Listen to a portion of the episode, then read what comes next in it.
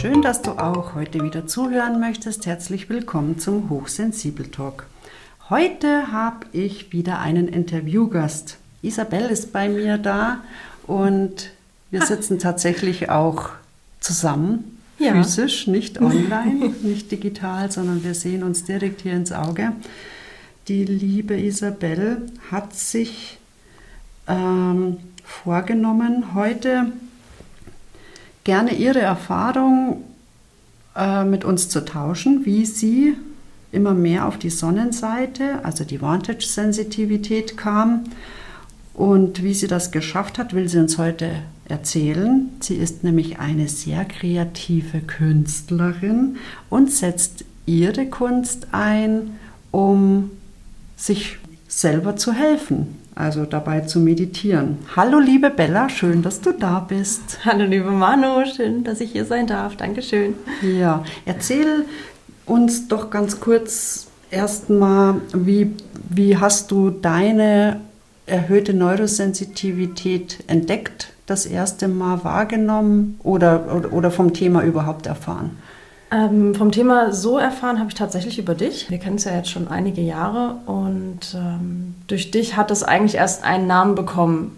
Diese ähm, Gefühle, mit denen man oder ich auf die Welt gekommen bin, mit denen ich immer rumgelaufen bin und die ich nie so wusste einzusortieren und ähm, damit umzugehen, äh, bis wir uns dann ja angefreundet hatten und äh, durch viele Gespräche auf einmal dann vollkommen klar war, ach, das ist keine Migräne, das ist keine, ähm, keine Ahnung, irgendeine psychische Störung, die ich in mir trage, sondern das ist einfach die äh, Hochsensitivität. Ja, ja. So kam das eigentlich, mhm. dass das einen Namen gekriegt hat. Und ähm, sobald es einen Namen hatte, konnte man halt auch wesentlich bewusster daran arbeiten. Ja, das äh, stelle ich immer wieder fest. Dass, also auch bei mir habe ich es so feststellen dürfen. Ich kam zwar erst mal durch ein anderes Thema dazu, aber es war so, so bereichernd festzustellen, dass tatsächlich noch andere Menschen rumlaufen, die so ähnlich ticken. Ne? Also auch ja. die erhöht Neurosensitiven können ja äh, untereinander auch ziemlich unterschiedlich in ihren Charakteren sein, im Umgang mit be bestimmten Themen und Befindlichkeiten. Und für mich war das auch ganz wichtig, mich erstmal einsortieren zu können. So dieses, mm es gibt noch mehr, die so anders, anders ticken, ein bisschen anders ticken. Ja, und äh, mich freut es, dass das Thema, also erhöhte Neurosensitivität für dich so bereichernd war, weil du dich erstmal besser verstehen konntest. Ja, auf jeden Fall. Dadurch ähm, gab es einfach die Möglichkeit, okay, jetzt ähm, beschäftige ich mich mal mit dem Thema und äh, finde heraus, ja, wie du schon sagst, man ist nicht alleine damit und durch dich hatte ich dann halt auch einen direkten Ansprechpartner, wenn ich mal wieder irgendwie vollkommen neben der Spur war, wie komme ich eigentlich wieder bei mir an? Und dadurch, durch das viele an sich selbst arbeiten, ähm, entwickelt man dann auch so seine eigenen Kniffe und Fähigkeiten, wie man ja, wie du so schön sagtest, auch wieder auf die Sonnenseite äh, kommen kann. Mhm, mhm. Und ja, mittlerweile nutzt du ja auch tatsächlich diese schöne Gabe, die ganz viele erhöht neurosensitive Menschen haben, nämlich die Kreativität. Ja. Erzähl, ja. erzähl uns, wie es dazu kam. Ähm, ich glaube, Kreativität, damit bin ich geboren worden, genauso wie mit der Hochsensitivität das hat auch schon immer in mir gesteckt und in mir geschlummert. Und ähm, wenn man alte Schulhefte von mir findet, dann sind die an allen freien Stellen in irgendeiner Art und Weise voll gekritzelt und bemalt und ähm, Hefte und Ordner und alles war einfach ähm, voll gekritzelt mit Skizzen, mit allem Möglichen. Ich habe vermutlich versucht, auch dadurch zu kanalisieren, wie es in mir drin aussah. Und ähm, heute habe ich ja, oder nutze ich diese Fähigkeit dafür, ähm, Gefühle auf die Leinwand zu bringen, ja. Mhm. Also Gefühle und ähm, ja, einfach Energien durch mich fließen zu lassen auf die Leinwand. Und dadurch nutze oder dafür nutze ich äh, Meditation. Ich, ähm, wenn ich das, wenn ich das möchte oder wenn ich das für nötig halte, dann ähm, setze ich mich hin, ganz bewusst und meditiere und dann ja, ist es wie so ein, man empfängt Bilder, ich sehe Bilder vor mir oder Farben und Formen und ähm, ich skizziere die kurz und später, wenn ich Zeit habe, dann schaue ich in mein Skizzenbuch rein und denke mir, okay, das bringe ich jetzt richtig auf die Leinwand. Oder tatsächlich manchmal auch durch die Malerei, dass ich durch das Malen in einen meditativen Zustand komme und dann daraus sich auch wieder Bilder entwickeln. Das Aha. ist auch ich habe verstanden, dass du also einmal, also zwei verschiedene Varianten hast, nämlich einmal bewusst in Meditation zu gehen, um äh, also weg, also dein das autonome Nervensystem äh, weg vom sympathischen Komplex hin in den parasympathischen zu kommen, um alle Anspannung abfallen zu lassen. Wie, wie genau. gehst du da vor? Wie kommst du da in Meditation? Ähm, ja, ich habe ähm, mit einem Freund zusammen, der auch ähm, eine Art Theta-Healing macht, ähm, eine Meditation tatsächlich persönlich für mich entwickelt, ähm, wo ich in mir einen Ort geschaffen habe oder der halt da war. Diesen Ort steuere ich an während meiner Meditation, um vollkommen in Ruhe zu kommen und vollkommen in mir anzukommen.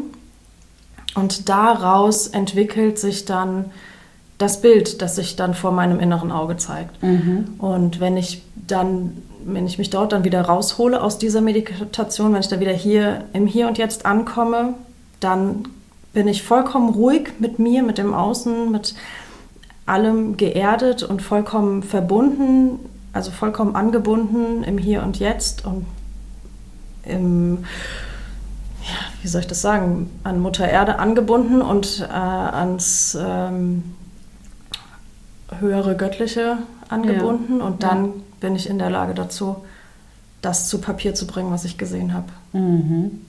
Hört sich mir ein Stück weit so an, wie wenn was vorher nicht so Raum finden konnte oder kann, während man so in seinem alltäglichen Doing ist, dass man zu sehr in der Ratio ist und wenn man dann in die Meditation geht, dass dann was, sich was Neues ausbreiten darf in einem. Ja, es ist mehr so, dass es schlummert irgendwas in einem und das bricht dann raus, das wird dann auf einmal sichtbar. Mhm. Das ist es, ja. Mhm, mh. Genau.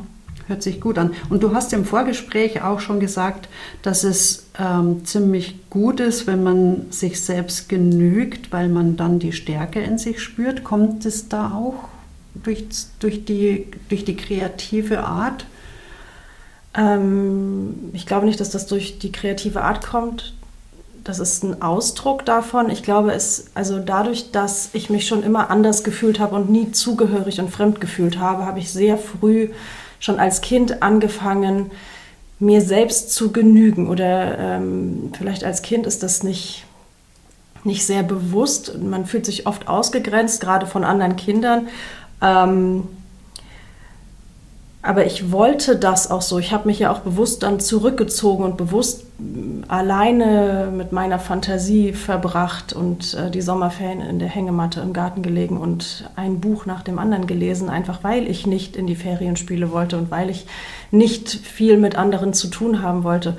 Und das ist so, ich denke, daraus hat sich das dann entwickelt und dann auch als Teenager, ähm, dass man ganz oder dass ich die ja das Glück hatte fast schon sehr früh mir selbst vollkommen zu genügen, dass ich nie jemand anderen brauchte, um zu wissen, wer ich bin, weil ich in mir selbst sehr gefestigt war schon sehr früh und dadurch ähm, trotz alledem natürlich gerne mit anderen Menschen zusammen bin, aber trotz alledem auch nicht jemanden brauche, um mich komplett zu fühlen. Mhm. Ja, ja, ja. Also, also ich bin ich mir selbst genug. Ja, das ist eine schöne Botschaft an alle Eltern, finde ich jetzt gerade, die äh, bei ihren Kindern eine, das feststellen, dass sich die auch mal zurückziehen wollen. Lasst sie zurückziehen gebt ihnen das Gefühl, dass das auch sein darf. Das ist übrigens auch ein Kapitel in unserem Buch, welches wir ja auch beschreiben, wie gehe ich mit der Zeitstrukturierung um,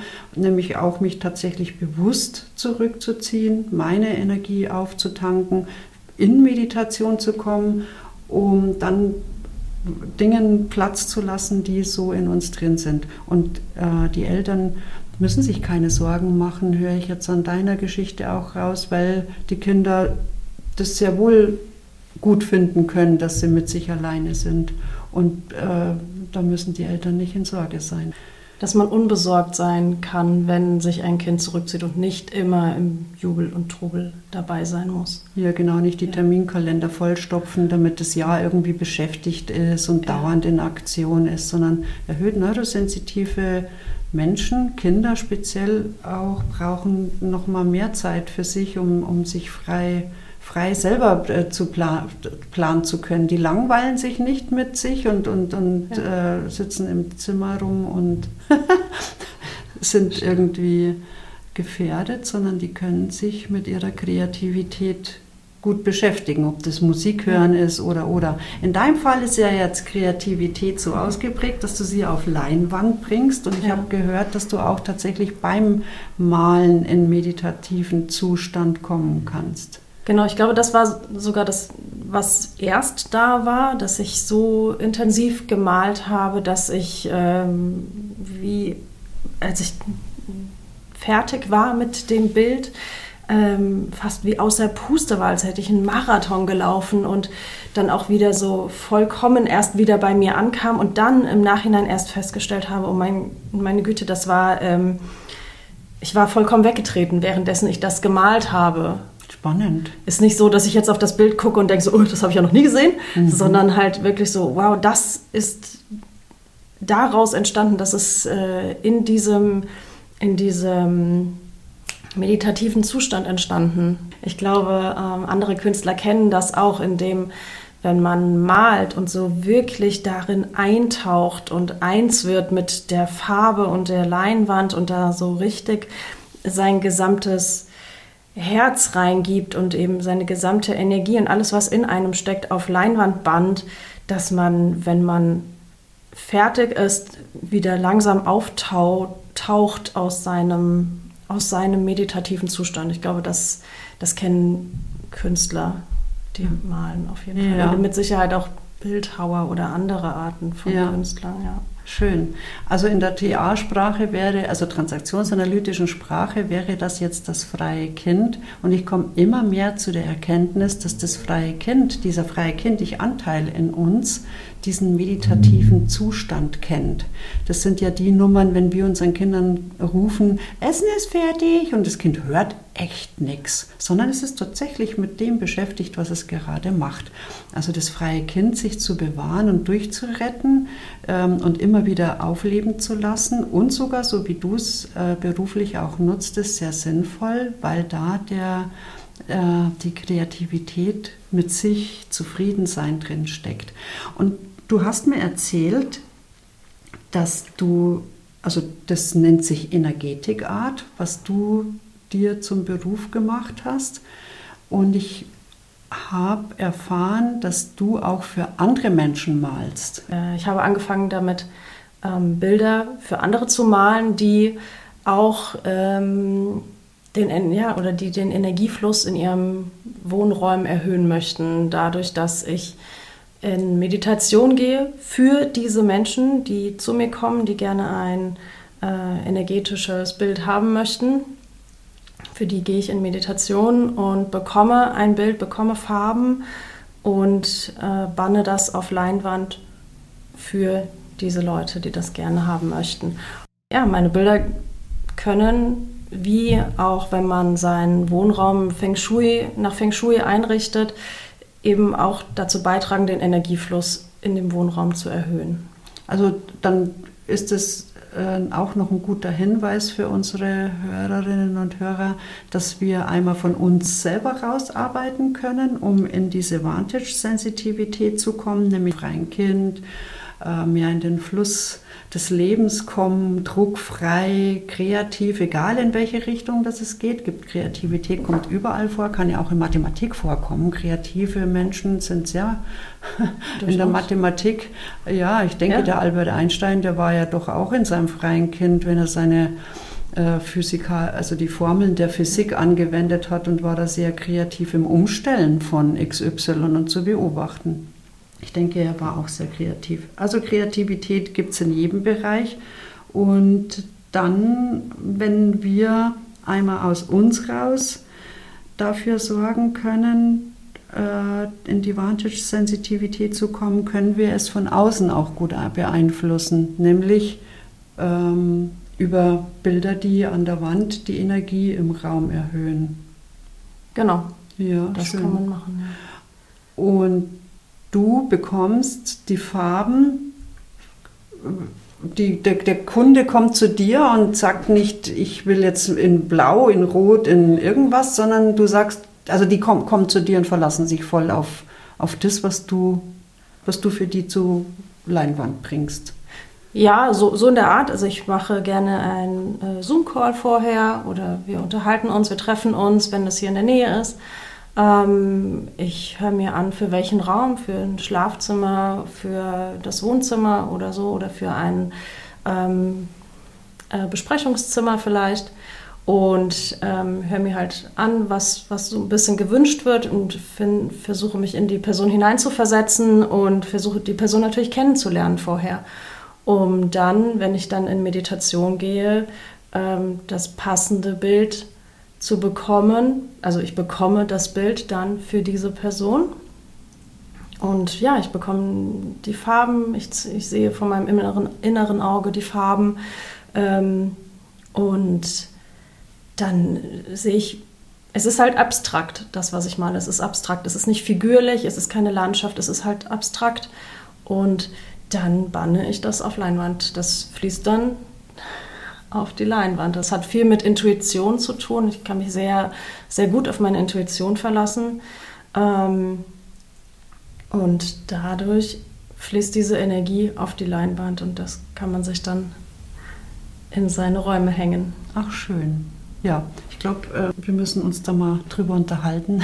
mein Büro kann auch noch so ein schönes ähm, Bild brauchen, welches die Energie noch mal einmal mehr erhöht. Das ist sehr gerne. Das also man findet, gern. man findet unter, unter der Webseite äh, annybellsart.com findet man dein, deine sch schönen Bilder, die man jetzt schon bestaunen kann, was du so zu, äh, äh, also auf die Leinwand gebracht hast. Genau. Schön, dass du uns teilhaben hast lassen, wie du deine Kreativität nutzt und auch zu, schön zu wissen, dass durch die Kreativität des Malen mit eine Meditation für dich entsteht und du damit auf die Sonnenseite der erhöhten Neurosensitivität kommen kannst. Ja, das habe ich gerne geteilt. Ja, danke, dass du da warst. Dankeschön, dass ich hier sein durfte. Ja, und ich hoffe, liebe Hörerinnen, liebe Hörer, du konntest jetzt vielleicht inspiriert aus diesem Gespräch rausgehen und auch äh, entdecken, wo deine Kreativität in dir gelagert ist, in welchen Bereichen und ja, nutze dein freies Kind, ich, dein freien Kind, ich Anteil, um Zugriff darauf zu bekommen. Denk dran, du hast immer Einfluss, selbstwirksam kannst du bestimmen, wie du deine Sensitivität einsetzen kannst. Danke, dass du uns gelauscht hast. Wir hören uns bald wieder. Tschüss, Bella. Tschüss, liebe Manu. Und wenn dich die transaktionsanalytischen Konzepte interessieren, lies gerne mehr in unserem Buch Ich bin hochsensitiv und okay.